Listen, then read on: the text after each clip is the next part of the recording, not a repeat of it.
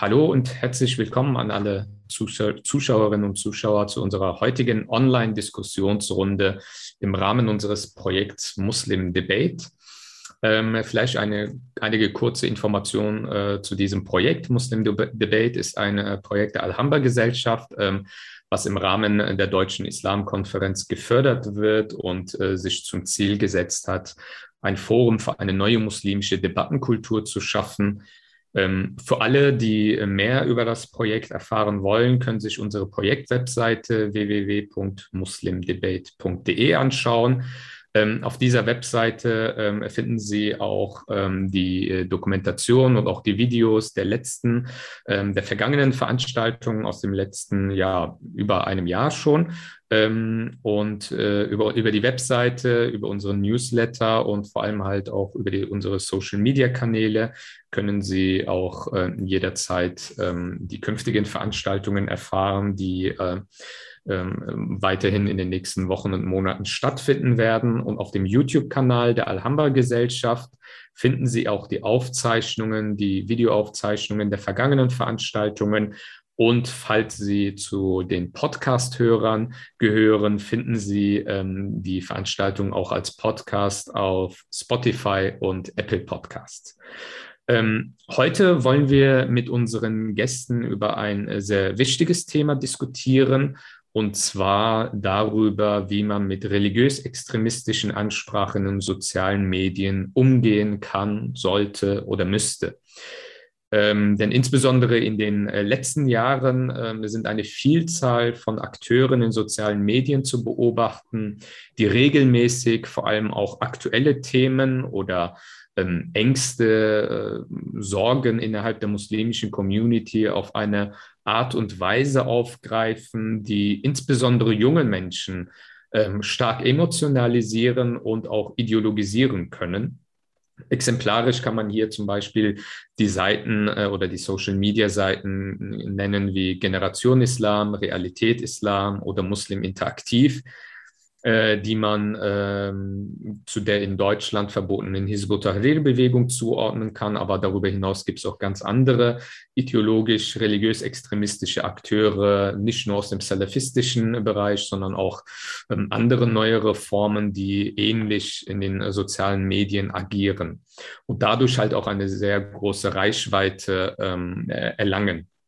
Bevor ich unsere Gäste, unsere heutigen Gäste vorstelle, ein kurzer Hinweis an unsere Zuschauer. Die Diskussion wird sowohl hier auf Zoom als auch auf der Facebook-Seite der Alhambra-Gesellschaft live gestreamt werden. Sie haben auf Facebook, aber auch hier im Chatbereich bei Zoom die Möglichkeit, ähm, Ihre Fragen und Anmerkungen äh, zu posten. Ich werde dann im Laufe der Diskussion äh, immer wieder äh, Fragen und Anmerkungen der Zuschauerinnen und Zuschauer in die laufende Diskussion einbinden. Für unsere heutige äh, Diskussion begrüße ich ganz herzlich unsere heutigen Mitdiskutantinnen, die ich äh, kurz vorstellen möchte. Aus Stuttgart ist uns zugeschaltet Deria Schahan. Ich glaube, Stuttgart stimmt oder aus der Nähe von Stuttgart. Da bin ich mir unsicher. Landkreis Karlsruhe, ja. Okay. Äh, hoffentlich sind die Karlsruher jetzt nicht sauer, dass ich sie mit Stuttgart gleichgesetzt habe.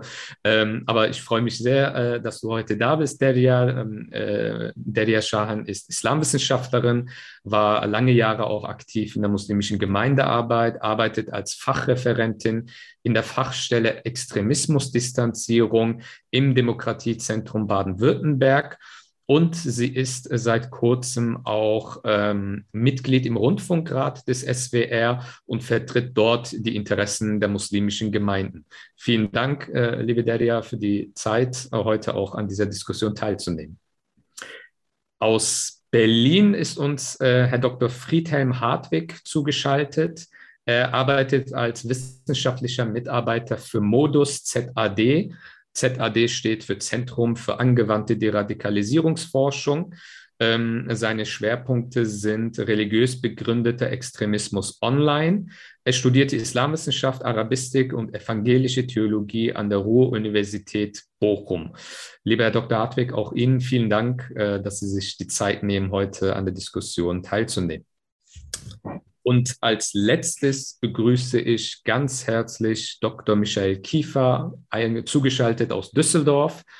Ähm, Herr Kiefer studierte Politik und Islamwissenschaften, ist äh, Leiter der Postdoc-Gruppe für soziale Arbeit in der Migrationsgesellschaft am Institut für Islamische Theologie an der Uni Osnabrück und hat auch ähm, jetzt eine Professur in diesem Themenbereich soziale Arbeit an der Uni Osnabrück. Zu seinen Arbeits- und Forschungsschwerpunkten als Islamwissenschaftler zählen unter anderem Islam in Europa, Integration von Zuwanderern im kommunalen Raum, Neosalafismus und Radikalisierungsprävention und Antisemitismus und Migration. Lieber Michael, auch äh, bei dir bedanke ich mich ganz herzlich für deine Teilnahme und äh, die Zeit äh, für die heutige Veranstaltung.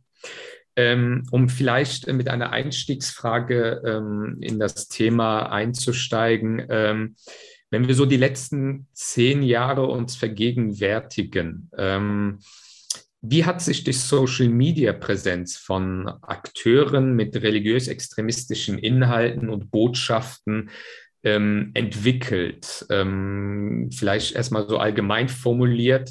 Ähm, kann man da eine gewisse Entwicklung feststellen? Wenn ja, welche? Ähm, was, was fällt Ihnen dazu ein? Vielleicht, ähm, Herr Dr. Hartwig, mit Ihnen vielleicht können wir starten und dann äh, können die anderen gerne ergänzen. Ja, ähm, diese Bereich Extremismus im Internet kann auf zehn sehr erfolgreiche Jahre zurückblicken. Es haben sich zahlreiche Akteure etabliert, fest etabliert, ähm, da drumherum zahlreiche Communities und ähm, die also auch ebenfalls ähm, sehr gut aktiv sind, etabliert sind und auch mobilisiert werden können für ähm, Aktionen. Ähm, wir haben bei uns im Monitoring-Projekt auf YouTube ähm, da auch eine beachtliche Vielfalt an ähm, ja, ähm, Präsentationen, ähm, Kanaltypen, Formaten und Kategorien gefunden. Es gibt Kanäle, die ähm, sehr stark auf einzelne Predigerpersönlichkeiten fixiert sind. Es gibt äh, Kanäle, die ausdrücklich anonym agieren, wo also diese nur eine bekannte Stimme immer wieder kommt oder mehrere verschiedene bekannte Stimmen und man äh, die Persönlichkeiten nicht genau identifizieren kann. Es gibt ähm, zahlreiche unterschiedliche andere Formate wie Online-Live-Chat-Formate, wo also mehrere Diskutanten auftreten und bestimmte Themen dann entfalten häufig dann auch kontrovers in Konfrontation, ähm, zum Beispiel zwischen Christentum oder auch Islam. Und äh, wir können auch in den letzten Jahren neue Akteure beobachten, die auftreten, junge Akteure, die ähm, gut ausgebildet sind, häufig in ähm, Medina, in Saudi-Arabien, eine hohe Medienkompetenz zeigen, ein professionelles Marketing und Branding, eine sehr gute Rhetorik vorweisen, offenbar geschult sind in Techniken der Mission und der strategischen Kommunikation und die auch diverse Dienstleistungen anbieten, wie Arabischunterricht, Koranschulen, Lebenshilfe, Persönlichkeitsbildung und so weiter. Jetzt möchte ich das mal abschließen, da könnte man noch viel zu sagen und den anderen eine Chance lassen. Ja, vielen Dank. Wir können ja gerne an einigen Punkten ja ähm, äh, weiter darüber ähm, detaillierter sprechen im Laufe des Abends. Ähm, ähm, äh, Herr Kiefer, wie sehen äh, Sie die Entwicklung? Ähm, äh, sehen Sie auch, dass die äh, Szene der Social-Media-Akteure ähm, vielfältiger geworden sind, die auf eine ganz, die auch mit vielleicht neuen Methoden versuchen, ihre ideologischen Inhalte ähm, gerade an äh, unter jungen Muslime ähm, äh, zu verbreiten? Gibt, gibt es da eine gewisse Entwicklung, die Sie beobachten können? Also zunächst einmal würde ich Herrn äh, Hartwig vollkommen äh, zustimmen, dass äh, diese Szeneakteurin äh, tatsächlich einen beträchtlichen Erfolg einfahren konnten in den vergangenen Jahren.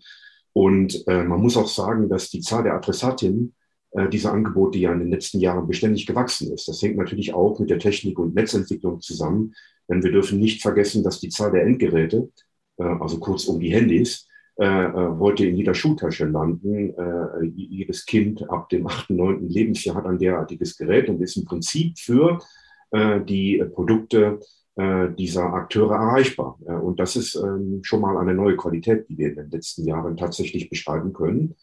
Und ähm, tatsächlich ist es auch so, dass diese Akteurinnen es äh, tatsächlich auch verstehen, neue äh, Formate von Social Media konsequent zu nutzen.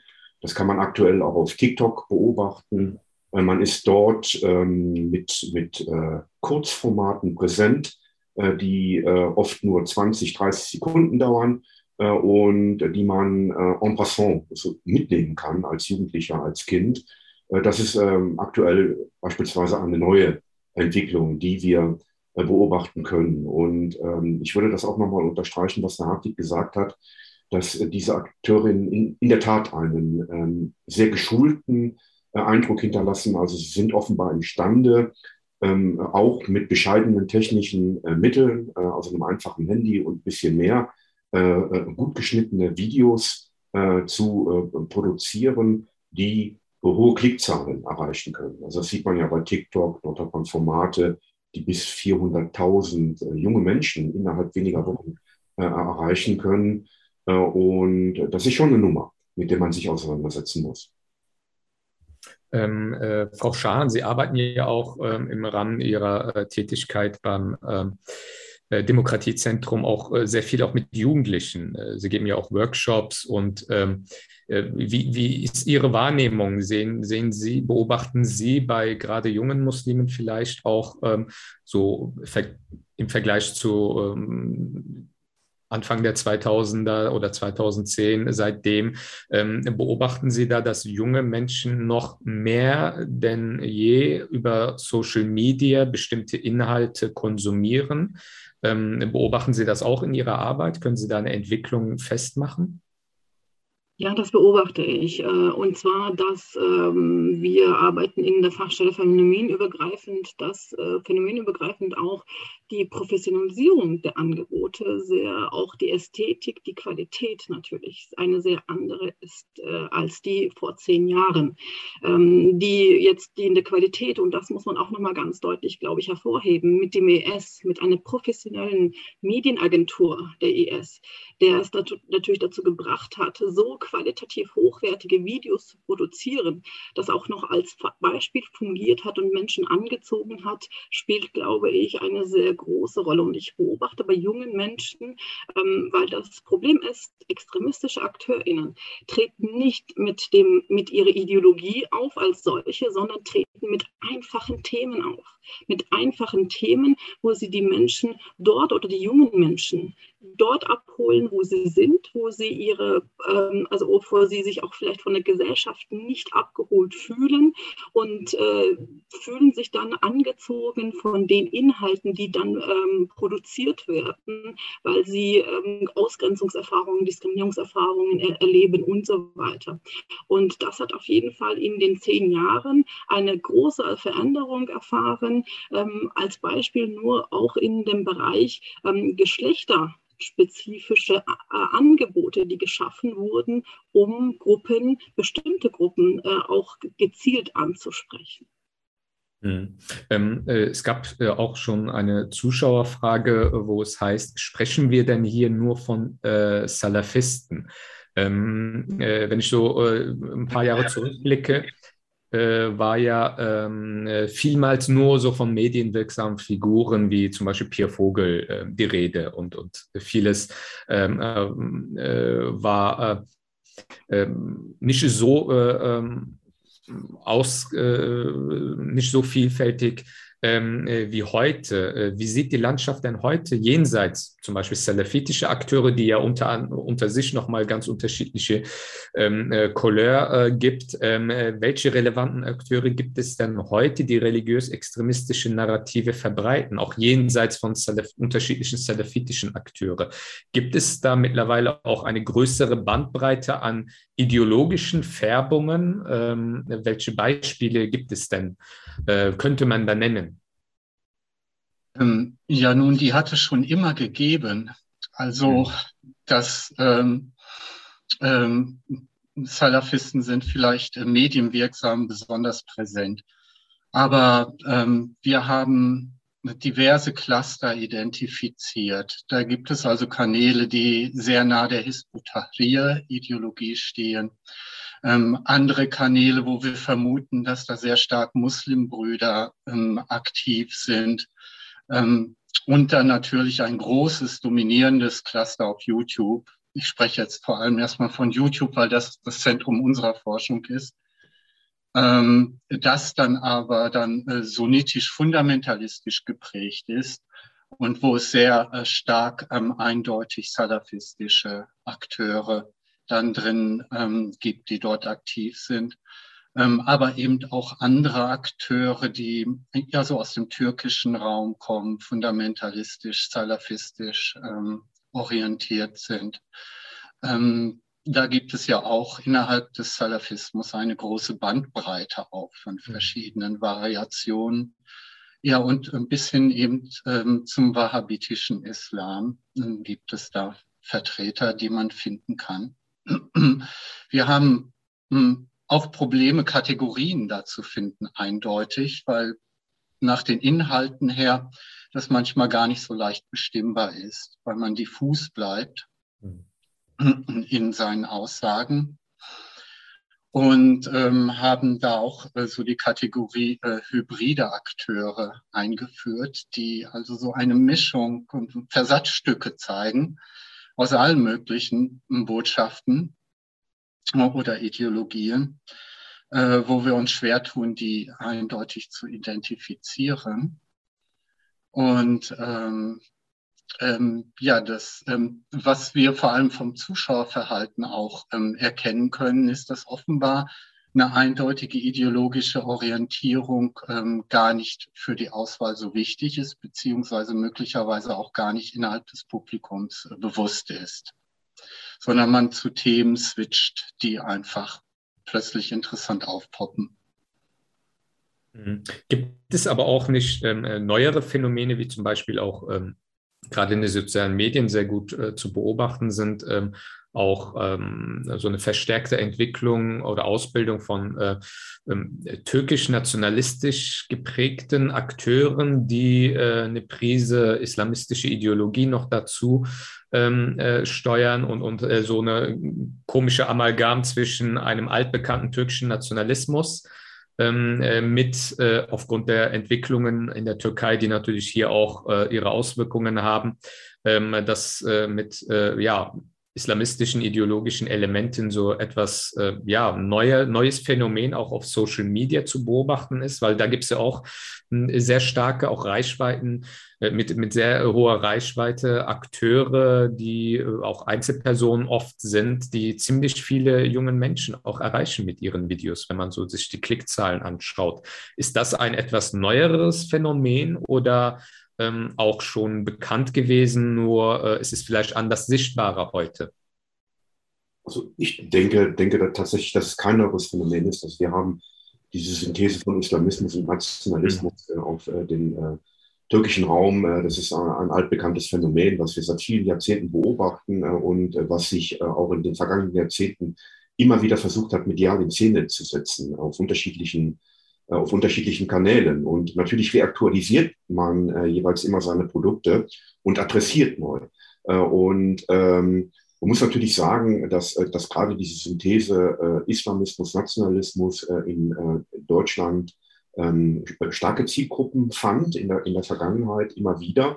Äh, das hängt natürlich sehr viel mit der spezifischen Diaspora-Situation äh, vieler Muslime hier auch zusammen und äh, mit der Tatsache, äh, dass äh, sie medial doch immer noch stark ähm, in die türkische Öffentlichkeit, um es mal so zu formulieren, orientiert sind. Äh, also hiesige Medien, hiesige Themen der Zivilgesellschaft kaum verfolgen oder mitnehmen. Und da kommen dann diese Geschichten tatsächlich, soweit ich das beurteilen kann, also mir liegt keine Empirie vor, ähm, aber ich habe den Eindruck, dass, dass in der Tat diese Dinge noch sehr gut funktionieren und immer noch sehr viele Menschen erreichen.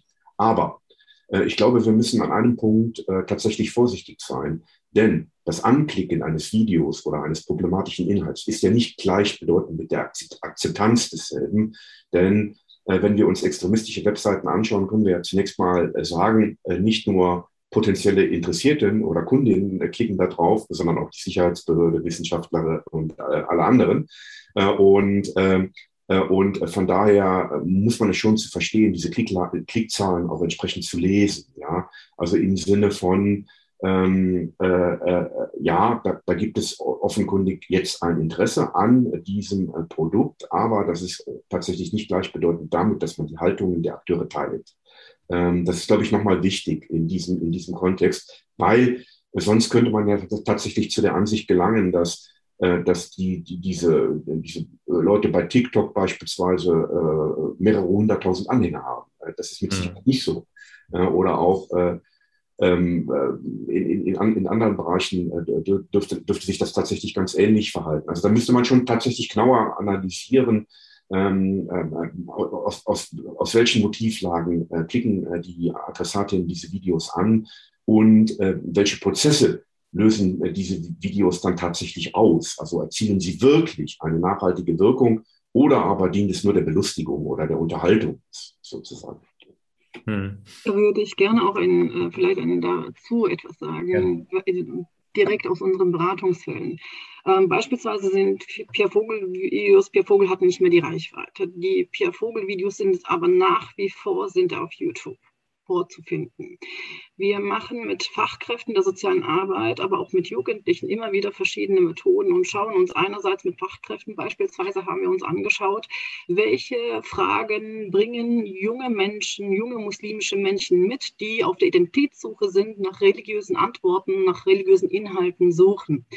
Und äh, das Erschreckende ist immer wieder, dass egal auf welche, auf welche, ob es sich auf Sexualität, auf Beziehung, auf äh, welche Frage es sich handelt, äh, äh, dass ihre Lebenswirklichkeit beschäftigt, ähm, dass immer auf der ersten Trefferliste der YouTube-Videos immer ein, mindestens ein radikal extremistischer Akteur zu finden ist.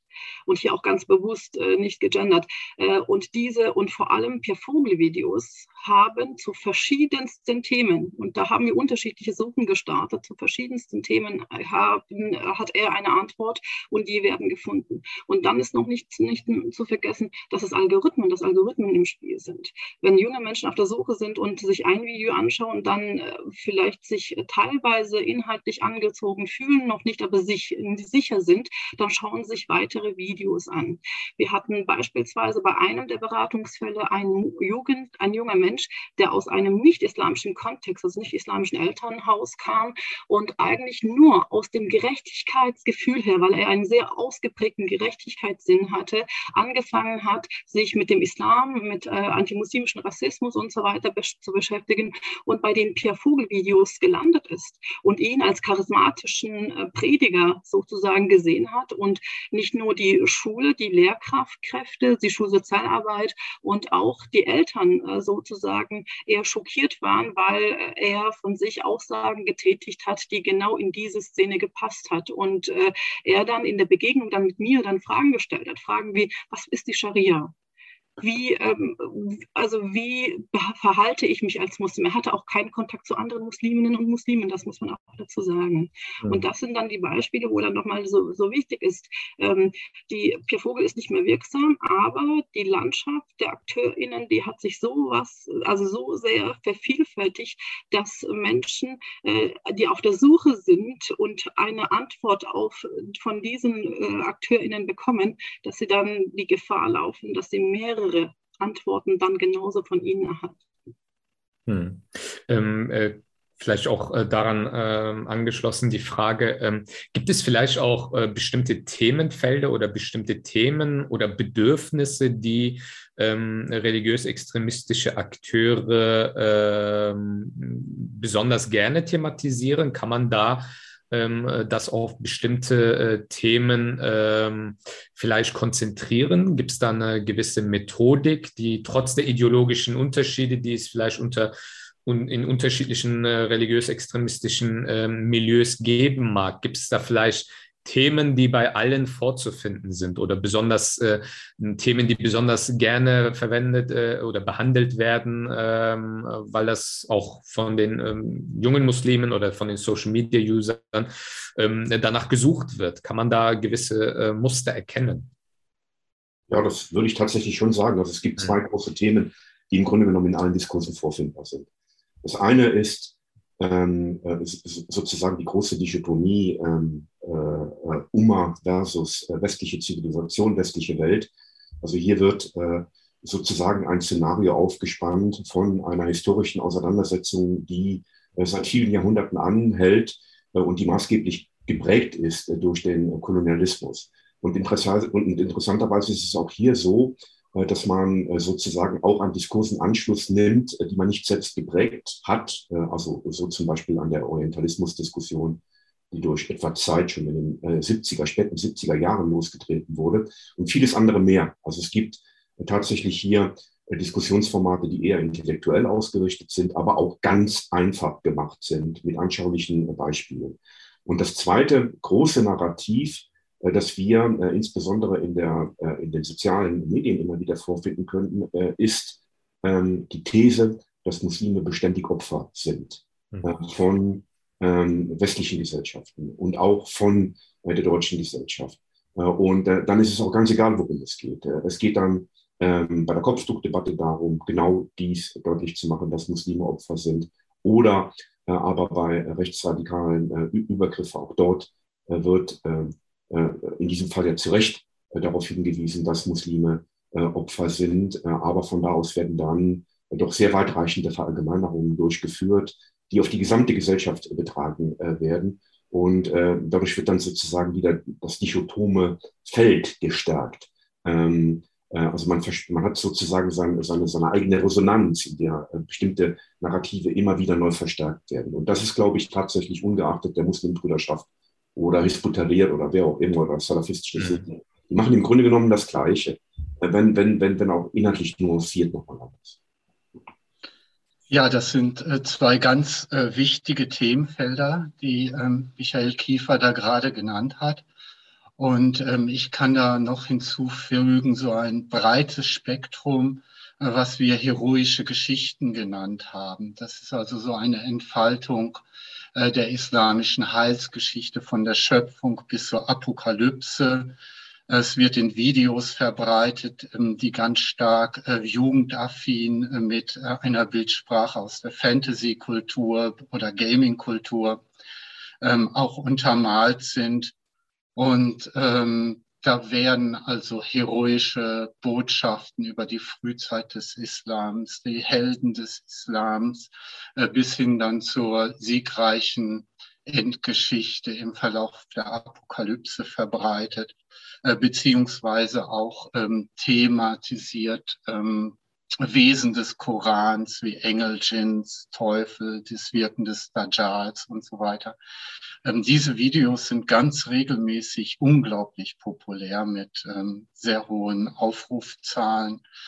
Ähm, das ist ein, ein weiteres Themenspektrum. Und dann im Grunde ganz ähm, einfache Alltagsfragen zum Glauben, Kurzfragen.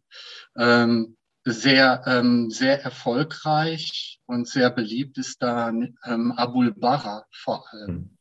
Mit diesem Format, äh, was darf man, was darf man nicht, äh, was ist erlaubt, was ist nicht erlaubt, äh, beziehungsweise was soll man einfach tun. Und da werden also der, der veranstaltet offenbar ähm, Fragerunden mit ähm, viel, ähm, aus denen dann kurze Mitschnitte von wenigen äh, Minuten bis zu 30, 40 Sekunden einfach ins Netz gestellt werden, die aber sehr, sehr hohe Klickzahlen haben. Und da möchte ich nochmal anknüpfen an das, was der ja Shahan gesagt hat äh, zuvor. Ähm, es gibt eine, das nehmen wir in unseren Workshops auch wahr, eine sehr, sehr große Verunsicherung zwischen muslimischen Jugendlichen. Äh, wo kriegen wir zuverlässige Informationen im Netz überhaupt her? Und da wird auch sehr deutlich der digitale Wandel in unserer Gesellschaft, nämlich die Veränderung unseres Informations, unseres Kommunikationsverhaltens, die Veränderung auch der Kreativität, ähm, dass man halt kreativ im Internet auch sein kann. Ähm, also die Frage verbunden, wo kriegen wir zuverlässige Informationen her, damit der Dominanz an Informationen, die gerade von extremistischer Seite ähm, dann populär etabliert ist. Das ist so ein mhm. Spannungsfeld, mit, an dem wir arbeiten müssen. Ähm, das Interessante ist, dass was ich äh, beobachte, ist, wenn es ähm, gerade so aktuelle Themen aufploppen, sagen wir mal, ähm, es gibt irgendwie eine, eine, einen Politiker, der ähm, ein Kopftuchverbot ähm, für Lehrerinnen oder was auch immer fordert und ähm, das ist ein aktuelles Thema, äh, das wird gerade diskutiert und ähm, gerade so diese religiös-extremistischen Akteure sind immer die ersten, die sofort dieses Thema sichtbar machen, dieses Thema thematisieren.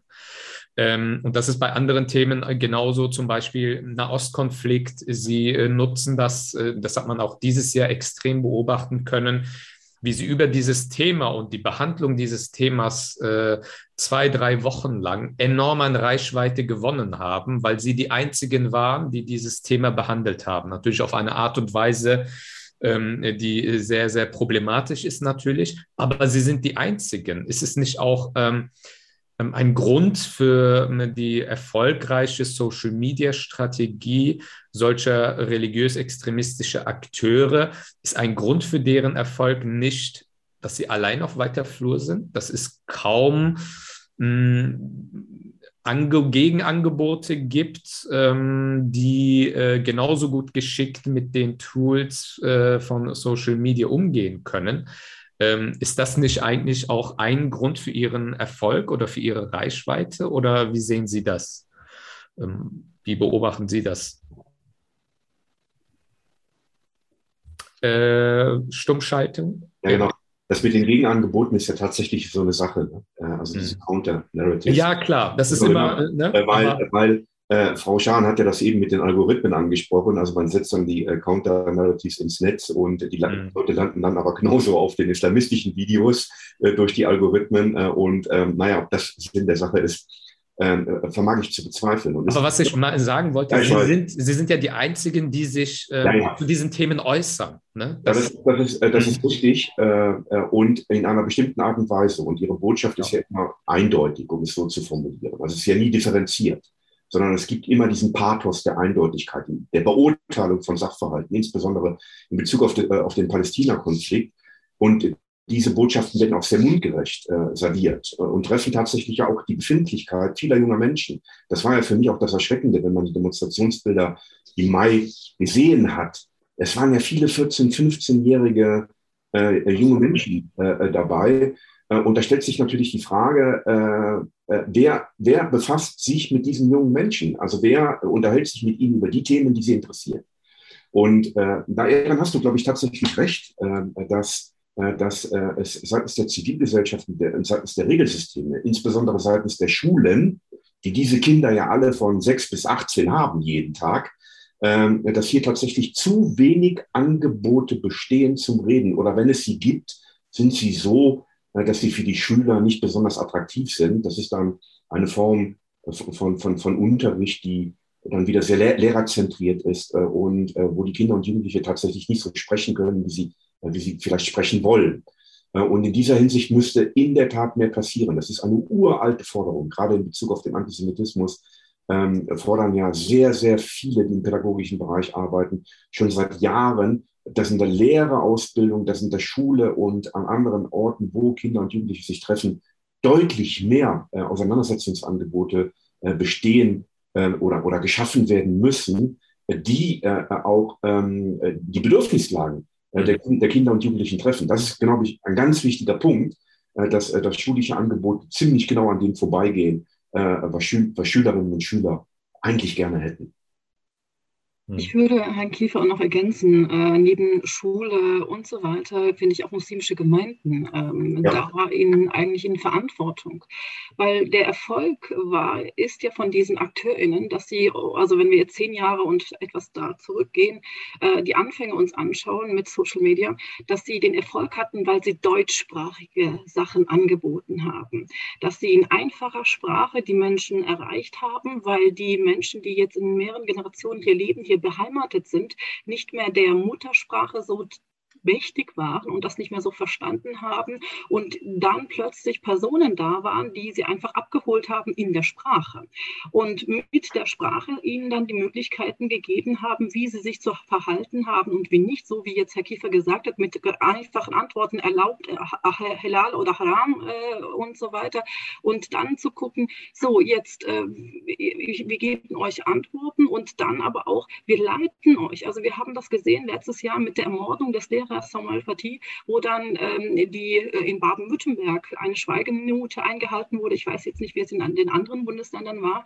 Und aus äh, diese äh, extremistischen Akteurinnen da aufgerufen haben, äh, in den Schulen sollen die Kinder bei dieser Schweigeminute nicht mitmachen. Und wir hatten dann nach dieser Schweigeminute Beratungsfälle mit Fachkräften äh, und äh, Lehrkräften, die dann gesagt haben, eine Sechsklässlerin ist jetzt, eine muslimische Sechsklässlerin ist nicht aufgestanden, weil sie gesagt hat, für einen solchen Mann äh, halte ich keine Schweigeminute. Und jetzt ein, eine, ein Mädchen, ein Kind in der sechsten Klasse, muss man dann nochmal überlegen, wie wird sie beeinflusst? Wo, wie werden die Eltern beeinflusst, in, also woher kommen die Eltern, also das, das sind natürlich mehrere Sachen von Bedeutung, aber ganz wichtig ist, dass genau diese AkteurInnen sehr schnell reagieren, so wie du es gesagt hast, Ellen, und sehr schnell auch Lösungen anbieten, sehr schnell, also für die Probleme, für aktuelle Probleme, ihnen Möglichkeiten anbieten und mit diesen Möglichkeiten dann die Menschen dann in der Gesellschaft äh, aktiv werden. Hm. Ähm, ich möchte noch kurz eine ähm, Zuschauerfrage noch mit einbinden. Und zwar ähm, ähm, lautet die Frage, was hat die stärkere Radikalisierungswirkung? Religiöse, theologische Argumente oder eher die soziale Dynamik in Kleingruppen? Stichwort Geborgenheit, in Anführungsstrichen Brüder, Anerkennung, Beistand. Und ähm, daran anschließend müsste es neben religiösen Gegennarrativen nicht auch alternative soziale Angebote von Gemeinschaft geben. Ähm, die Frage an äh, Sie weitergegeben, wie sehen Sie das? Was, was äh, hat eine stärkere Radikalisierungswirkung? Religiös äh, Argumente oder eher auch diese Gruppendynamik oder dieses Zugehörigkeitsgefühl? Das kann man, das kann man pauschal gar nicht sagen. Mhm. Denn ähm, Radikalisierung ist, und da wissen wir eigentlich eine ganze Menge drüber mittlerweile nach doch einigen Jahren Forschung und Forschungsprojekten, die durchgeführt sind, äh, ist immer ein Prozess, der multifaktoriell beeinflusst ist. Also das heißt, wir haben fünf oder sechs äh, äh, Faktoren, die in individuellen Settings äh, eine Rolle spielen. Und welche Wirkfaktoren hier wirkmächtiger sind als andere, das ist immer am individuellen Prozess zu bestimmen oder sichtbar äh, äh, zu äh, machen. Und ähm, was man natürlich sagen kann, ist, dass Religion immer eine Rolle spielt, denn, denn die Ideologie, die hierbei zum Tragen kommt, die ähm, Ideologie, die Selbstermächtigung, Selbsterhöhung ähm, mit, mit sich bringt, beruft sich auf den Islam und dann ist Religion mit drin, ob man das will oder nicht. da steht schon mal fest. aber es muss tatsächlich nicht das Entscheidende sein. Also der äh, Zuhörer oder die Zuhörerin hat ja vollkommen zu Recht darauf hingewiesen, äh, dass, dass Gemeinschaft, Kameradschaft ähm, äh, und vieles andere mehr natürlich auch eine große Rolle äh, spielt. Und ähm, wenn man das Ganze aus systemischer Perspektive betrachtet, muss man sagen, dass Radikalisierung im Grunde genommen immer eine Lösung bietet für ein bestimmtes Problem, was dieser Mensch hat. Ja? Ähm, egal, welche Erfahrungen dies auch immer sein mögen, aber dass er in diesen Prozess hineingeht, bringt ihn offenkundig äh, Hilfe für bestimmte Dinge, mit denen er bislang keinen Umgang hatte. Äh, und, äh, äh, und das ist im Grunde genommen dann auch schon irgendwann der Schlüssel zur Prävention, äh, denn diese Dinge gilt es genau herauszufinden. Also wenn wir tatsächlich wissen, äh, ähm, was, was Movens war im Prozess der, der Radikalisierung, also was sozusagen der Gewinn darstellt für diesen Menschen, wenn er sich radikalisiert, dann kann auch passgenau äh, tatsächlich Hilfe generiert werden.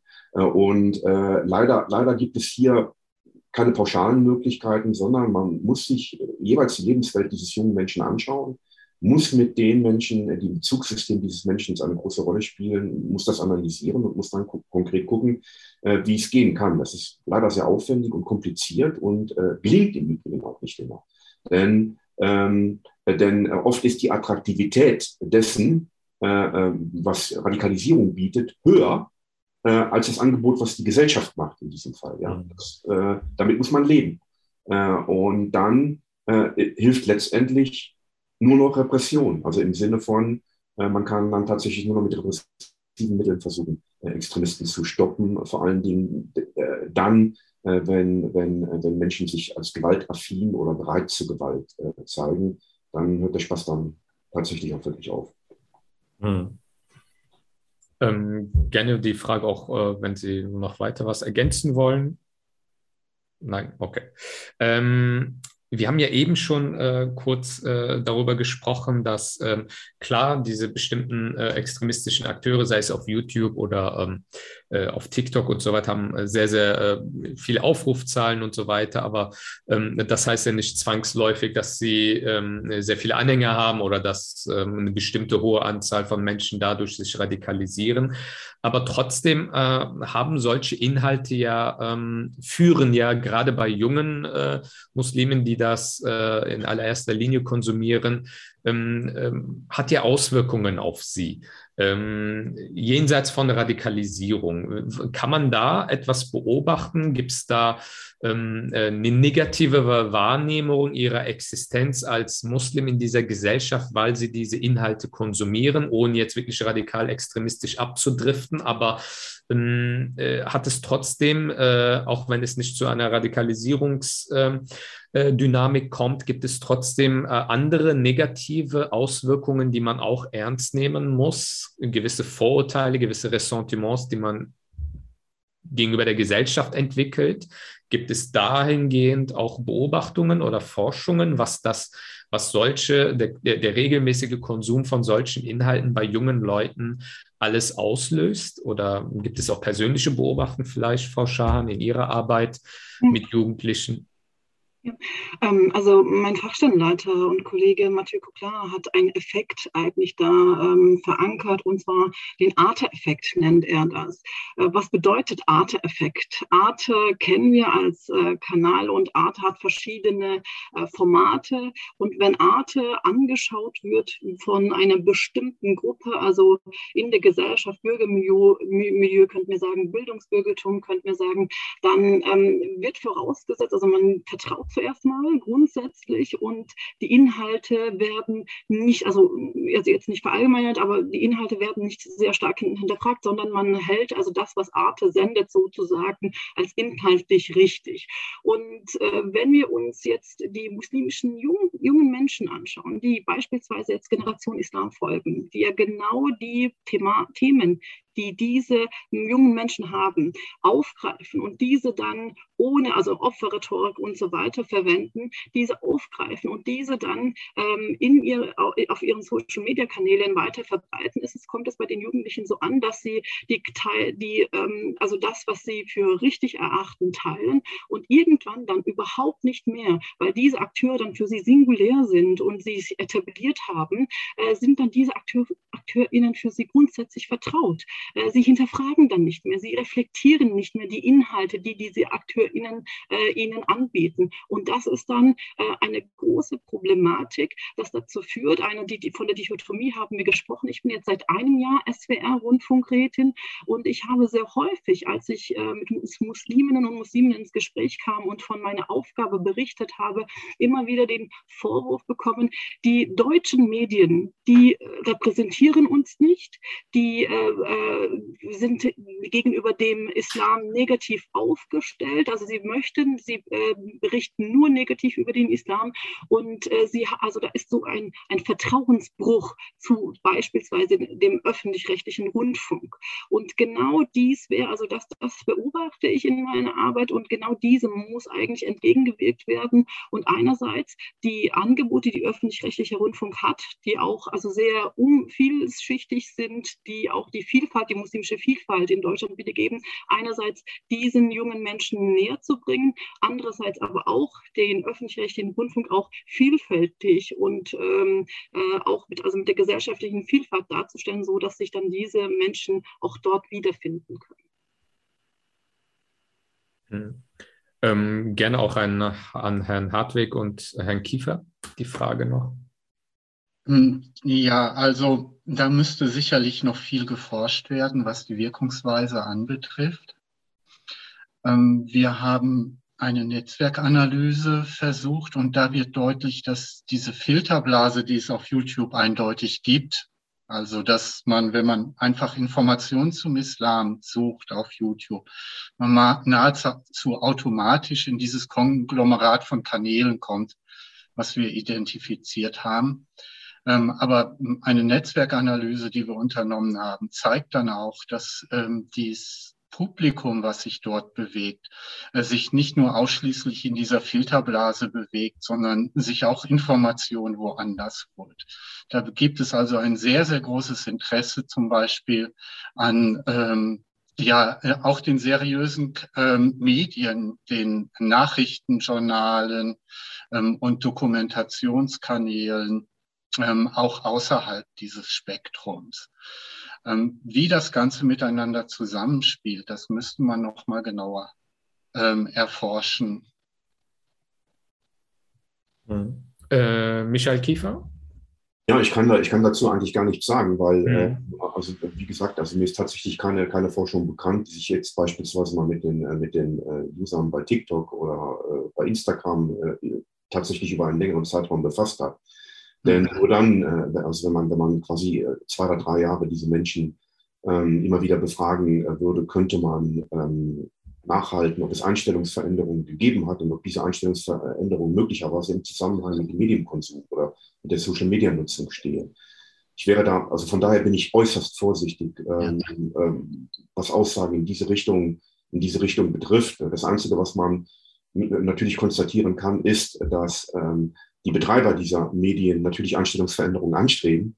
Äh, und ähm, aber wie gesagt, die Erfolg ist so ohne weiteres nicht messbar. Äh, also so gut, man kann natürlich reklamieren äh, oder die reklamieren natürlich hoch die Zahlen für sich. Aber, aber was das dann letztendlich bedeutet, ist wirklich eine andere Frage. Hm.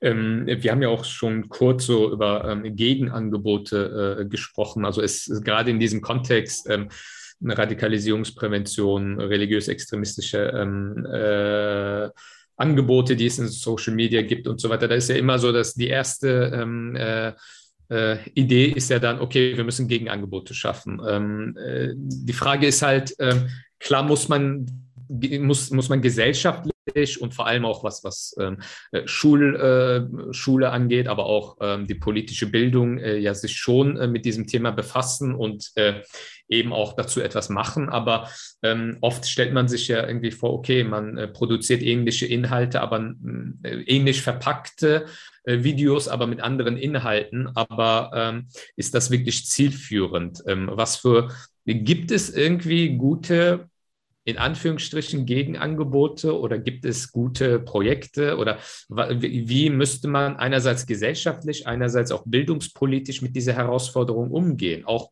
Stichwort Medienerziehung. Wie geht man mit Medien um? Ähm, muss das nicht gerade auch in der Schule ähm, eine größere Rolle spielen? Und vor allem, äh, wie kann man äh, gerade auch diese Zielgruppe erreichen? Wo kann man sie erreichen? Schule ist sicherlich ein Bereich, aber gibt es da noch ähm, äh, andere zivilgesellschaftliche Bereiche, wo man mehr machen müsste? Was sind da Ihre Erfahrungen oder Empfehlungen? Naja, ich glaube, glaube zunächst einmal, dass es ungemein wichtig ist, ähm, dass äh, Eltern, äh, Lehrkräfte und Sozialarbeiter wissen, welche Angebote es im Netz gibt und welche Inhalte dort kolportiert werden. Also das ist ja eine, eine ganze Menge.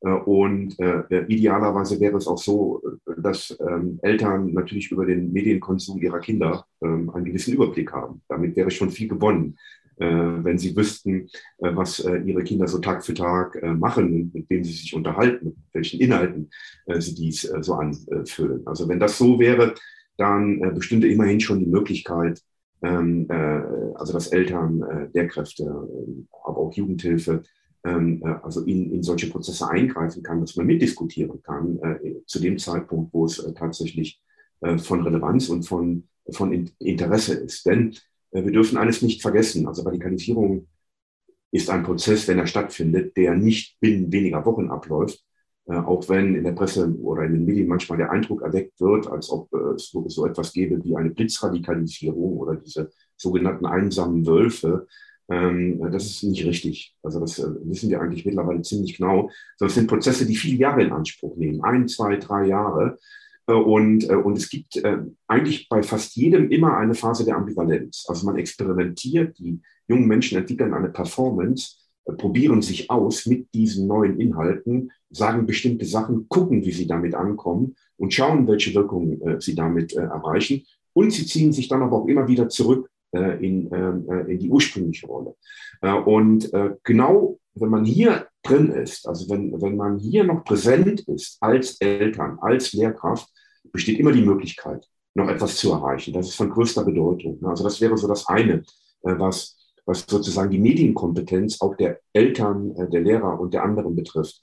Und wir haben Gott sei Dank hier zum Teil recht gute Angebote wie Jugendschutznetz oder auch, oder auch andere äh, die, ähm, die ganz gute Info, Infoformate äh, mit, mittlerweile ähm, Netz gestellt haben und die auch leicht und niedrigschwellig erreichbar sind. Was aber jetzt sozusagen die, ähm, die Counter-Dinger, diese, diese Gegennarrative betrifft, ob man damit eine Wirkung erzielt. Also meine Meinung ist hier ganz klar. Ich stehe auf dem Standpunkt, das Geld kann man sich sparen. Äh, lass das sein, mit den äh, Videos äh, zu produzieren, die dagegenhalten sollen.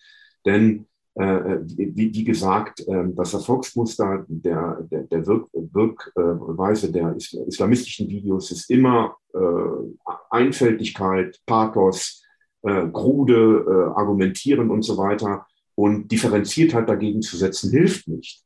Denn, ähm, denn, denn die, die Differenziertheit löst eben nicht das Problem, was der, was der Nutzer oder der Betrachter des Videos sucht. Das, das findet er in dem Gegennarrativ nicht. Kann, deswegen kann das Gegennarrativ äh, meines Erachtens keine, äh, keine, ähm, keine Wirkung entfalten. Ich würde eher den anderen Weg gehen. Tatsächlich Medienkompetenz erzeugen, langfristig äh, mit Kindern und Jugendlichen äh, an Inhalten arbeiten. Äh, ein großes Themenfeld, vielleicht kommen wir ja gleich nochmal dazu, islamischer Religionsunterricht, Politikunterricht ähm, äh, als Debattenräume, als Arenen für Auseinandersetzung zu diesen Themen die kontinuierlich bestehen über einen langen Zeitraum, ja immerhin vom, äh, von, der, von, der, von der ersten Klasse bis äh, zur, zur 13. Klasse mittlerweile ja in vielen Bundesländern. Das sind Dinge, über die es sich lohnt nachzudenken und wo man äh, tatsächlich, glaube ich, auch Wirkung erzielen kann.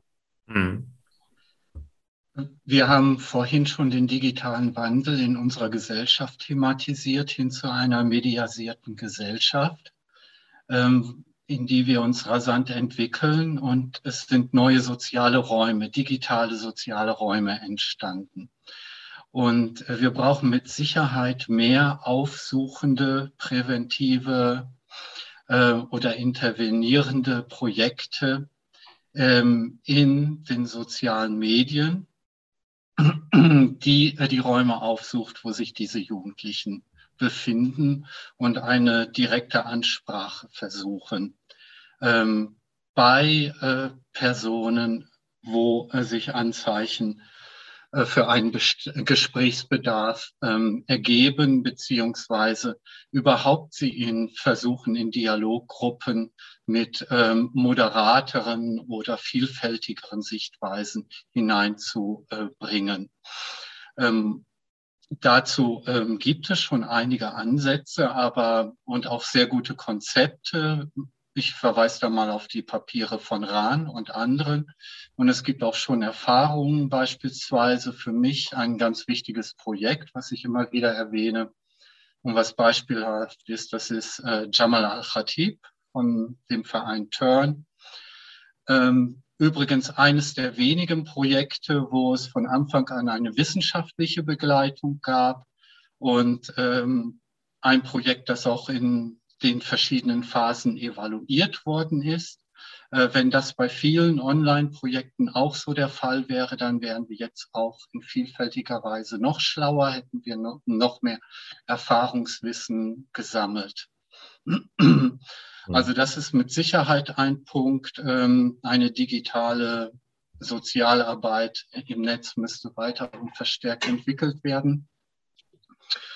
Ähm, des Weiteren, es gibt ähm, für mich tatsächlich zu wenige kritische Kommentare innerhalb dieser Blase. Die ist also sehr homogen da, was auch Kommentare und Zustimmung äh, betrifft. Und ähm, ähm, dort eine kritische Debattenkultur zu entwickeln, äh, wäre für mich auch ein zweiter Ansatz, den man noch stärker ähm, versuchen sollte. Ähm, da gibt es auch recht erfolgreiche Aktion von Online-Communities schon in ganz anderen Bereichen, im Gaming-Bereich zum Beispiel, äh, wo man sich als Community selbst schon dagegen wehrt, ähm, dass Extremismus dort verbreitet wird in äh, den Gaming-Foren. Das sind für mich zwei Beispiele, wo man noch zusätzlich aktiv werden müsste.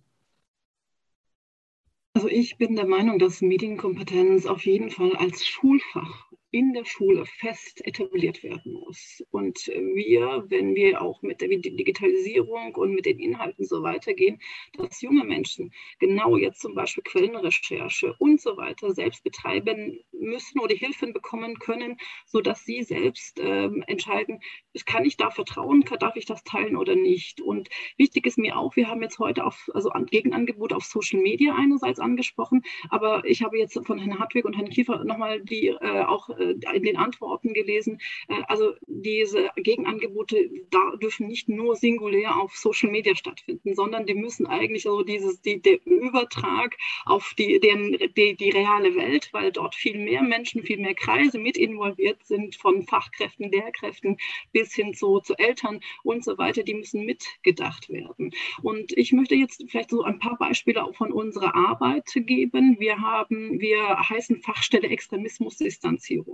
2015, 2016 war das schon in der Zusammenarbeit mit muslimischen Jugendlichen eine Problematik, weil sie gesagt haben, sind wir extremistisch und müssen wir distanziert werden. Sie haben auch unsere Namen ähm, für, mit uns diskutiert.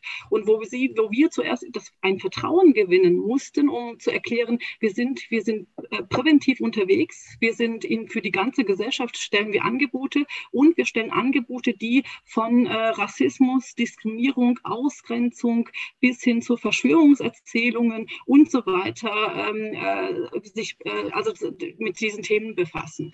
Wir haben aber in den Angeboten äh, sind wir so, dass wir einerseits in der Beratungsarbeit auch Fachkräfte, Lehrkräfte, also Personen, die direkt eine Beziehung schon aufgebaut haben, mit Jugendlichen zusammen sind und bei denen zum Beispiel Videos aufploppen, dass wir diese in erster Linie beraten und ihnen sozusagen eine Einschätzung geben, äh, wenn Jugendliche Fragen mitbekommen oder sich unterschiedlich verhalten und die Fachkräfte sie nicht einordnen können können. Auch Elternberatung äh, ist ein Teil davon. Und dann schauen wir aber gemeinsam mit den Fachkräften, was können wir mit, also nach dieser ersten Erstberatung, was können wir, welche Angebote können wir anbieten, sodass wir nicht nur diese einen betroffenen Person, sondern auch der gesamten Gruppe, zum Beispiel dem Klassenverband, der Jugendeinrichtung, ähm, sie gestärkt daraus gehen. Und das kann eine Multischulung für Fachkräfte sein, aber auch eine äh, Schulung mit Jugendlichen sein. Wir haben schon mit Jugendlichen verschiedene Angebote durchgeführt, auch mit muslimischen Landesjugendverbänden haben wir gearbeitet und wir haben gemerkt, egal welches Thema wir angeboten haben, dass nach einer bestimmten Zeit und nach der Etablierung, also, also eine, eine, der Erstellung des Vertrauens, so eine, wenn eine, ein Safe Space erstellt wurde, dass sie sehr schnell angefangen haben, über ihre äh, Probleme zu sprechen. Und wir festgestellt haben, sie haben sehr häufig die, genau diese Räume nicht. Sie haben nicht die Räume, in denen sie sich austauschen können über das, was sie beschäftigt und wonach sie nach Lösungen suchen. Diese Safe Spaces fehlen und ähm, da, wir haben beispielsweise ein Wochenende mit muslimischen Jugendlichen zum Thema Antisemitismus durchgeführt. Das, ich glaube, das war 2017, 2018. Und ähm, da waren die Jugendlichen da, haben sich äh, einen Tag mit ähm, einem Referenten unterhalten, der selbst jüdisch geprägt war, ähm, sich die Geschichte des Antisemitismus, aber auch allgemein äh, angehört und waren dann, also die Reaktionen, wir haben diese jungen Menschen vor und nach, den Wo nach dem Wochenende per Video aufgenommen und haben dann gesehen, einerseits konnten sie äh, verstehen, was ähm, der Antisemitismus ist, was der Antisemitismus ausmacht, dass der Antisemitismus überall in der Gesellschaft zu finden ist, könnten auch von dem, von ihren Erfahrungen, weil sie mit dem Referenten auch über den antimuslimischen Rassismus gesprochen haben, weil sie einige Vergleiche gezogen haben, aus, konnten eine Transferleistung machen. Und diese Transferleistung hat ihnen dann dazu beigebracht, dass dann junge Menschen gesagt haben, ähm, ich werde ein starkes Zeichen setzen, wenn anti, also antisemitische Witze erzählt werden, werde ich nicht mehr darüber lachen, werde dann Menschen ermahnen. Also solche Aussagen kamen dann zustande, wo wir dann gesehen haben, es ist sehr wichtig, die, die, den jungen Menschen so diesen Raum anzubieten, wo sie ähm, über ihre Probleme sprechen können. Und ein letztes Beispiel, vielleicht so, also ich könnte jetzt noch so viele Beispiele aufführen, aber noch ein Beispiel von uns, was wichtig ist. Ähm, wir finden es sehr wichtig, dass äh, dieses, die Suche nach Wissen, dieses Verlangen nach Wissen, nach religiöses Wissen, ist ja ein, ein äh, Phänomen, ein wichtiger Phänomen. Und wir arbeiten eng mit dem Zentrum für Islamische Theologie in Tübingen zusammen mit den ähm, Dozenten und Dozenten dort und bieten muslimischen Jugendlichen, wenn die Anfrage von ihnen kommt, also nicht wir sagen, sondern wenn es die Anfrage von ihnen kommt und sie sich zu verschiedenen Themen aus, äh, auseinandersetzen möchten, wissenschaftlich auseinandersetzen möchten, ähm, laden wir dann Referentinnen und Referenten vom Zentrum vom ZIT ein, die dann mit diesen muslimischen Jugendlichen ins Gespräch kommen und sich austauschen über religiöse Inhalte, weil das ist auch ein Bedürfnis, das wir festgestellt haben, und wir haben da schon etliche Vortragsreihen durchgeführt, äh, dass für uns dann auch jetzt, wir haben es nicht evaluiert, aber die Rückmeldungen und auch die Zusammenarbeit jetzt, jetzt seit Jahren auch mit diesen jungen Menschen zeigt uns ähm, dieses Wissen nach äh, oder dieses Streben nach Wissen und dieses die Befriedigung damit oder beziehungsweise die Suche nach der Antwort aus äh, in deutschsprachigen verankerten ähm, wissenschaftlichen Auseinandersetzungen und also dieser Transfer ist sehr wichtig und kommt auch gut an. Mhm. Ähm, Stichwort Suche nach religiösem Wissen. Michael Kiefer hat ja auch eben kurz den islamischen Religionsunterricht ähm, erwähnt und auch eine Zuschauerin fragt, ähm, also würde ich auch direkt mit einbinden, wie erklären die Referentinnen die zunehmende ähm, Diffamierung etwa der Zentren für islamische Theologie seitens der Salafisten, aber auch anderer religiös-extremistische Akteure. Das spürt man ja schon. Ich glaube, gerade Generation Islam hatte jüngst so ein etwas längeres Video über islamische Theologie an deutschen Universitäten äh, gemacht, was äh, natürlich auf eine sehr populistische Art und Weise ähm, äh, die, diese, äh, die, die islamische universitäre Theologie in Deutschland diskreditiert hat, aber auch den islamischen Religionsunterricht. Ähm, um diese, äh, wenn wir diese Frage ähm, der Zuschauerin aufgreifen, ähm, kann äh, der islamische Religionsunterricht da eine Rolle spielen oder würde man ähm, äh, den Religionsunterricht oder auch die universitäre Theologie jetzt nicht äh, auch noch mit einer anderen Aufgabe noch äh, ihnen aufbürden, obwohl ähm, äh, sie ja eigentlich keine Präventionsarbeit in dem Sinne machen. Aber diese Angebote sind ja schon ein wichtiges Signal für die Schülerschaft oder zumindest eine Anlaufstelle, um äh, sich Informationen, Wissen über ihre Religion anzueignen. Ähm, kann da, äh, wenn sich das natürlich weiterentwickelt, ist ja noch in den äh, Kinderschulen, zumindest was islamische Religionsunterricht angeht, ist ja nicht wirklich flächendeckend, aber kann der islamische Religionsunterricht etwa ähm, dort eine wichtige Rolle spielen? Wenn ja, wie? In welchen Bereichen genau? Was würden Sie da sagen? Naja, der islamische Religionsunterricht kann auf jeden Fall eine Rolle spielen, äh, auch wenn er als solcher nicht präventiv ausgelegt ist. Also das muss man natürlich klar sagen. Also der Religionsunterricht ist keine Extremismusprävention, äh, sondern, äh, sondern es geht äh, hier tatsächlich äh, um Reflexion religiöser Inhalte, es geht um die Zieldimension der Mündigkeit, die junge Menschen äh, in der Religion erreichen sollen und vieles andere mehr. Und, äh, aber was im islamischen Religionsunterricht geschieht, ist zum Beispiel ein außerordentlich differenzierter Umgang mit den islamischen Quellen, mit Koran und Sunnah. Äh, die Schülerinnen und Schüler haben die Möglichkeit zu erfahren, äh, dass der Koran äh, in 1400 Jahren theologischer Tradition nicht einwertig gelesen wurde, sondern, sondern dass die Gelehrten den Tafsir vorgebracht haben mit, mit, mit, mit verschiedenen ähm, Auslegungen. Und es gibt ja auch den berühmten, berühmten Korangelehrten Al-Jazari, der sinngemäß gesagt hat, der Koran ist wie ein Meer, äh, dessen Boden wir niemals erreichen können und dessen Ufer wir niemals erblicken werden. Also im Sinne von, er ist unausdeutbar.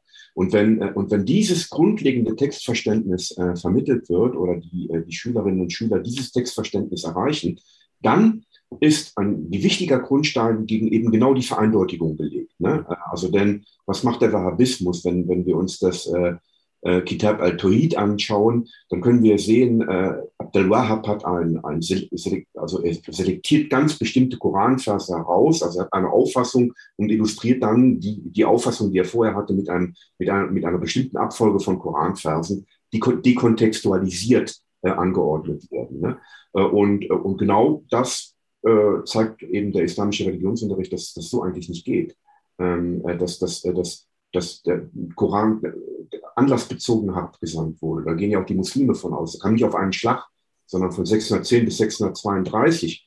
Äh, und, äh, und, äh, und wenn, wenn die Situation keine Rolle spielte, dann hätte er an einem Stück kommen können, ist er aber nicht. Und, und das sind so Dinge, die dann tatsächlich junge Menschen im Religionsunterricht lernen können und wo ich denke, ja, das kann helfen, das kann möglicherweise immunisieren, äh, aber da, fairerweise muss ich aber auch sagen, dass wir auch hier keine Empirie haben. Also es gibt ähm, keine, keine großen Studien, äh, wo man, wo man dann, äh, und, äh, wo es dann Vergleichsgruppen gäbe, Leute, die Koran und äh, nicht, also Religionsunterricht gehabt haben, die anderen haben keinen äh, Unterricht gehabt und die haben sich so entwickelt und die anderen haben sich so entwickelt. Das sind ja Mutmaßungen, die aber von Lehrkräften auch in, also geteilt werden. und die sagen, ja, das macht schon was also wenn, wenn, wir, wenn wir Schülerinnen und Schüler über mehrere Jahre unterrichten äh, und äh, Schülerinnen und Schüler im, immer wieder mit Texten, äh, mit Hadith, mit Koran ähm, äh, arbeiten, das ist schon etwas, was, was, was die Religion von einer anderen Seite zeigt. Und das passt den Islamisten natürlich nicht in den Kram, das ist mir vollkommen klar. Und deswegen geraten dann natürlich die Institute in die, in die Konfliktlinie, weil sie bilden ja aus für die Schule. Ja? Äh, also das ist ja genau das, was geschieht. Wir bilden ja an den, äh, an den äh, theologischen Instituten, unsere Kernaufgabe ist die Ausbildung von Lehrkräften für den islamischen Religionsunterricht. Und es wird ja auch immer mehr. Wir sind tatsächlich in einigen Bundesländern ja in der Jahrgangsstufe 1 bis 13. Also man kann Islam im Abitur machen, islamische Religion im Abitur machen. Und klar sind es immer noch viel, viel zu wenige. Äh, und, äh, aber wie gesagt, wollen wir mal abwarten, was, was die nächste Zeit äh, noch, noch, noch passiert. Und noch etwas ist wichtig, denn es entsteht ja hier in Deutschland etwas wie ein hier beheimateter, akademisch geprägter Islam. Das ist auch eine vollkommen neue, neue Sache, wohingegen, wenn wir uns solche Netzwerke anschauen, wie Hisbutaria oder, oder andere, die ja doch immer noch ganz stark inspiriert sind von von, von, von theologischen Persönlichkeiten, äh, die, äh, die eben nicht von mir kommen. Ähm, nehmen wir mal Al-Albani für äh, die salafistisch-puristische Szene, äh, der seit Jahrzehnten dort äh, wegweisend äh, gewesen ist. Der hat mit den Menschen hier nichts zu tun. und insofern, glaube ich, ist es schon legitim, Hoffnung zu hegen, dass, dass, dass sich das gut entwickeln wird und auch ähm, Auswirkungen hat auf die Anstellung der Menschen, die an dem Unterricht teilnehmen. Mhm. Ähm, gerne auch an Herrn Hartwig oder Frau Schahan, wenn Sie was ergänzen möchten, sehr gerne. Ähm, ansonsten würde ich ähm, zum Abschluss noch äh, eine Frage ähm, kurz behandeln. Und zwar, ähm, wir haben ja davon gesprochen, okay, die Jugendlichen sind nach der, auf der Suche nach äh, Wissen über ihre Religion, über ihren Glauben. Äh, ähm, äh, und ähm, die erste Adresse eigentlich wäre ja, okay, ich gehe zu der Moscheegemeinde, wo meine Eltern sozialisiert sind oder wo ich halt auch äh, aufgewachsen bin oder ich gehe zu einem Imam, wenn ich Fragen habe. Ähm, das äh, bringt ja zwangsläufig halt natürlich die Frage mit sich, ähm, äh, nehmen die muslimischen Gemeinden diese Bedürfnisse der jungen Menschen wahr? Wenn sie sie wahrnehmen, ähm, gibt es da keine relevanten Angebote oder spre sprechen die Angebote, die es gibt, die Jugendlichen nicht an, dass sie am Ende des Tages ähm, auf YouTube oder äh, auf anderen ähm, Seiten vorbeischauen, um zu erfahren, was erlaubt oder was verboten ist oder ob sie eine Freundin haben dürfen oder was auch immer. Ähm, diese ganzen Erfahrungen, äh, die, diese ganzen Fragen, die ihr Alltag äh, äh aufwerfen, ähm, äh, anscheinend äh, mangelt es an, an äh, Angeboten, die wirklich die jungen Menschen ansprechen, dass eben diese äh, äh Angebote der religiös-extremistischen Akteure irgendwie ähm, äh, dort konsumiert werden oder, oder angenommen werden. Gibt es da oder was könnten muslimische Gemeinden ähm, an Angebote machen, dass sie äh, diese jugendliche Zielgruppe auch wirklich erreichen. Äh, übertrieben gesagt brauchen wir jetzt einen Imam äh, eines muslimischen Verbandes, der auch einen TikTok-Kanal hat oder ähm, was ist äh, Ihre Erfahrung zum Beispiel, Frau Schahan? Sie kennen ja beide Seiten. Sie sind äh, in Ihrer Arbeit beim Demokratiezentrum, aber Sie kennen halt natürlich auch die Gemeindearbeit, wo Sie Einblicke haben. Äh, was fehlt den Jugendlichen? Mhm. Ich hatte es äh, schon angesprochen. Also es fehlt den jugendlichen äh, Menschen, die äh, Erkenntnis von ihrer Sozialisation haben, die Erkenntnis von äh, dem haben, was die jungen Menschen beschäftigt und dementsprechend auch sprachlich äh, nicht weiterkommen, wenn, weil sie ähm, da Probleme haben, Anschluss zu finden äh, oder verstanden zu werden. Äh, beispielsweise, ich habe immer wieder auch hier im Wohnort, wo man dann weiß, äh, Dalia ist Dalia Abla ist Referentin und macht da, äh, verteilt da Vorträge. Da kommen Achtklässlerinnen, äh, Achtklässler und sagen, ich habe jetzt mein Islam-Referat äh, im Unterricht. Kannst du mir helfen? Was bedeutet ein Uruj auf Deutsch? Wie erkläre ich Namas äh, und so weiter? Und das zeigt dann, okay, die Jungen, die, also die Kinder und die, die Jugendlichen haben Probleme, genauso dieses, das, was sie muttersprachlich vielleicht erfahren haben in den Gemeinden, äh, zu übertragen in die Sprache, die sie im Schulalltag jeden Tag, also auch äh, die sie eigentlich ähm, tagtäglich äh, verwenden. Das ist so dieses eine Problem. Und das andere Problem, das ich sehe, ich habe Verschiedenes erlebt. Ich habe Jugendgemeinden erlebt, die sehr aktiv waren, aber das hat immer beruht auf einzelnen Personen, die selbst auch aus eigener, äh, aus eigener Motivation sich ähm, die Jugendarbeit angenommen haben, ehrenamtlich und versucht haben, aktiv sich einzusetzen. Oder muslimische Landesverbände, die wir jetzt gerade im Landesjugendring haben und so weiter, also auch junge Menschen, die engagiert sind und äh, sich aktiv beteiligen möchten. Aber andererseits haben wir Gemeinden, die beispielsweise sehr viel Geld dafür äh, benutzen, ähm, Moscheen zu bauen. Moscheen bauen finde ich sehr wichtig. Das soll jetzt nicht falsch verstanden werden. Ich finde es wichtig, also die Beheimatung der Musliminnen und Muslime in Deutschland finde ich wichtig. Ähm, aber was bedeutet denn das? Was bedeutet denn professionelle Gemeindearbeit? Ich habe auch in einer Gemeinde gearbeitet als Gemeindekoordinatorin und mit dem Auftrag eigentlich zuerst, ich soll ein Konzept zum Moscheebau schreiben. Und das war mir so wichtig, dass ich gesehen habe, okay, ich brauche, wenn ich ein Konzept, ich kann ein Konzept zum Moscheebau schreiben, ich kann auch sagen, was eine, eine Moscheegemeinde beinhalten sollte, welche Einrichtungen sie haben sollte. Aber viel wichtiger war es mir zu sagen, wenn wir all das, was ich in mein Konzept einbringe, nicht jetzt schon erleben, aktiv anbieten und die Menschen nicht davon, daran beteiligt sind und die Moschee leer ist, dann brauchen wir keine neue Moschee bauen. Das war so mein erster Ansatz und ich habe dann tatsächlich angefangen mit verschiedenen Angeboten und habe dann gesehen, die Menschen brauchen das, die jungen Menschen, vor allem Frauen brauchen ähm, Angebote und ähm, das ist das, was ich am meisten kritisiere, dass einfach die ähm, jetzt direkt bezogen auf Jugendarbeit, dass die nicht professionell ist, dass die Moscheengemeinden ähm, mittlerweile also Geld in die Hand nehmen müssen, aktiv auch selbst äh, und die mit diesem Geld dann in professionelle Jugend Jugendarbeit, äh, Personen einstellen, SozialarbeiterInnen einstellen, die diese äh, Jugendarbeit in den Strukturen gestalten und nicht ehrenamtlich, sondern hauptamtlich gestalten. Das ist etwas, was für mich äh, also an erster äh, wichtig wäre. Sehr häufig sehe ich nämlich, dass die jungen Menschen überhaupt nicht einerseits der Netzwerke ähm, bewusst sind, Was gibt es also, wenn ich jetzt äh, irgendwo bin und von der Landeszentrale für politische Bildung spreche oder dem Landesmedienzentrum spreche, der, von deren Angeboten ich spreche oder sogar sage, dass das Landesmedienzentrum bei uns Formate auf Türkisch sogar anbietet, das ist an vielen, also in vielen Gemeinden überhaupt nicht bekannt. Und da muss auch wieder, also da sehe ich auch die ähm, eigentlich die Aufgabe in den muslimischen Gemeinden, die zwar ihre Arbeit ehrenamtlich leisten, aber trotzdem dann versuchen sollen, das mit dem Geld, das sie haben, das ihnen zur Verfügung steht, wir haben hier unterschiedlichste groß, gro, gro, unterschiedlich große Gemeinden, dass sie damit äh, in professionelle soziale Arbeit investieren und die dann ihnen und vor allem den Gemeindemitgliedern dann von ihnen zugutekommen wird. Hm gerne auch äh, die Frage an Herrn Hartwig und Herrn Kiefer. Also was, was könnten muslimische Gemeinden, also was sollten muslimische Gemeinden ähm, in diese Richtung äh, für Angebote machen? Oder was, was würden Sie, was sind da Ihre ähm, Beobachtungen?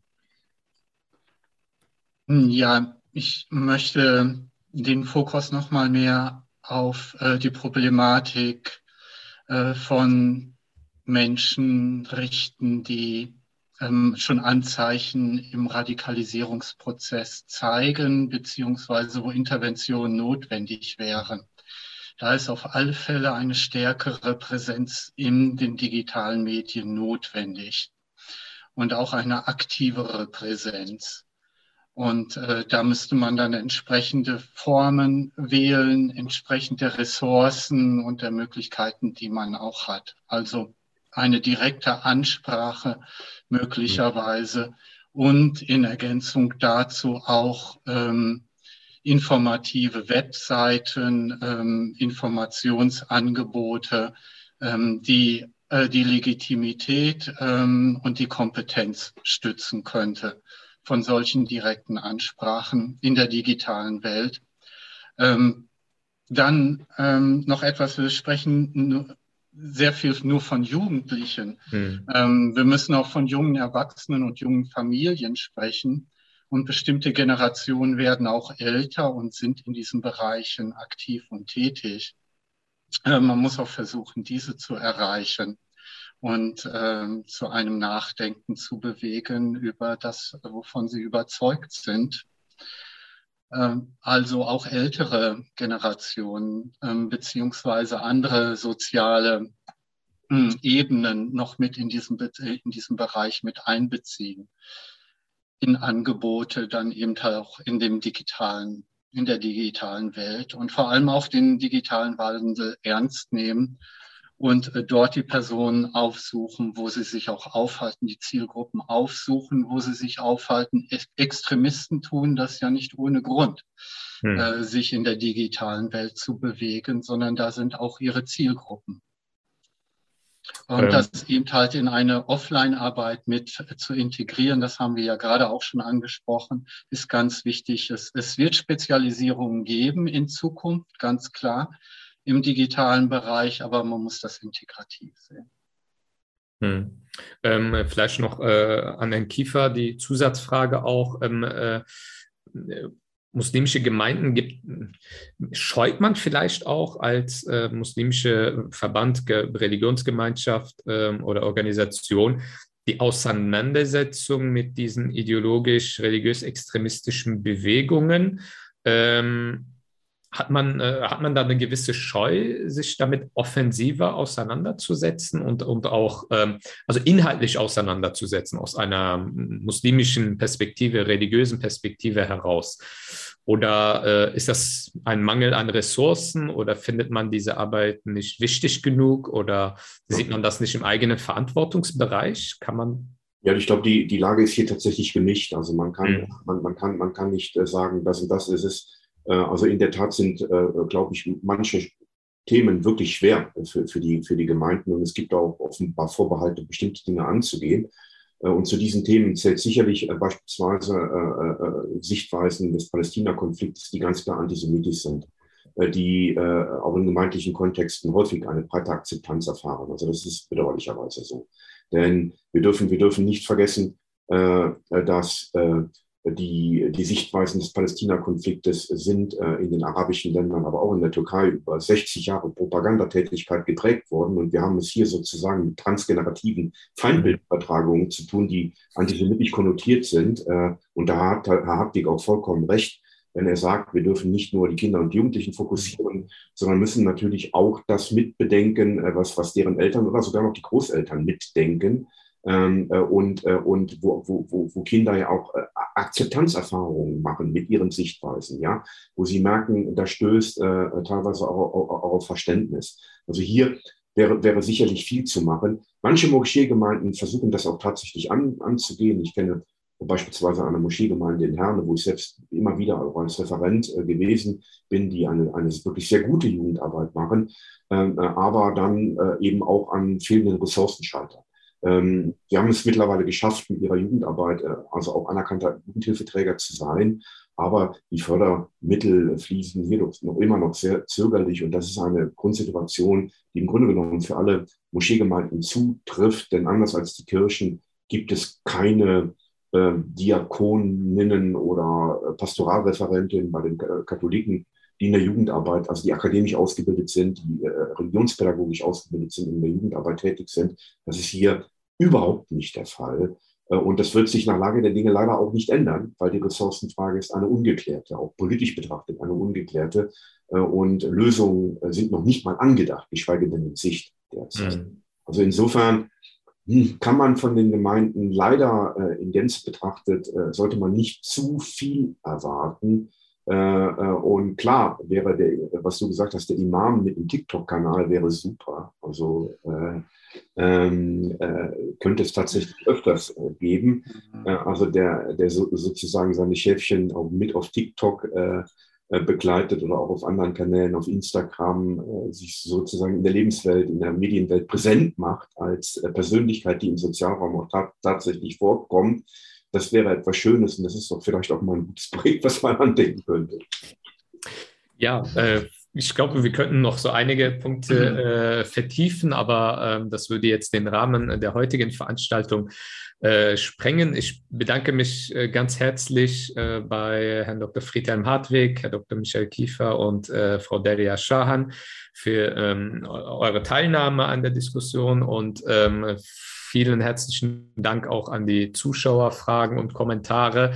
Ähm, ein kleiner Hinweis noch. Ähm, äh, es gibt äh, jetzt auf der Webseite der Alhambra Gesellschaft auch äh, unsere erste Handreichung im Rahmen des Projekts Muslim Debate zum Thema Antisemitismus unter Musliminnen. Das kann man sich jetzt ähm, äh, ab gestern äh, wurde das hochgeladen. Da kann man es sich als PDF-Datei herunterladen, einfach auf äh, alhambra-gesellschaft.de gehen und dort unter Aktuelles findet findet ihr die erste Handreichung, die im Rahmen dieser Veranstaltungsreihe erschienen ist.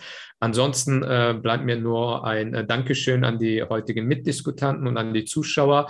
Ähm, abonnieren Sie unseren Newsletter, damit Sie von der nächsten Veranstaltung ähm, rechtzeitig erfahren. Und äh, ja, ich wünsche allen einen schönen Abend. Vielen Dank.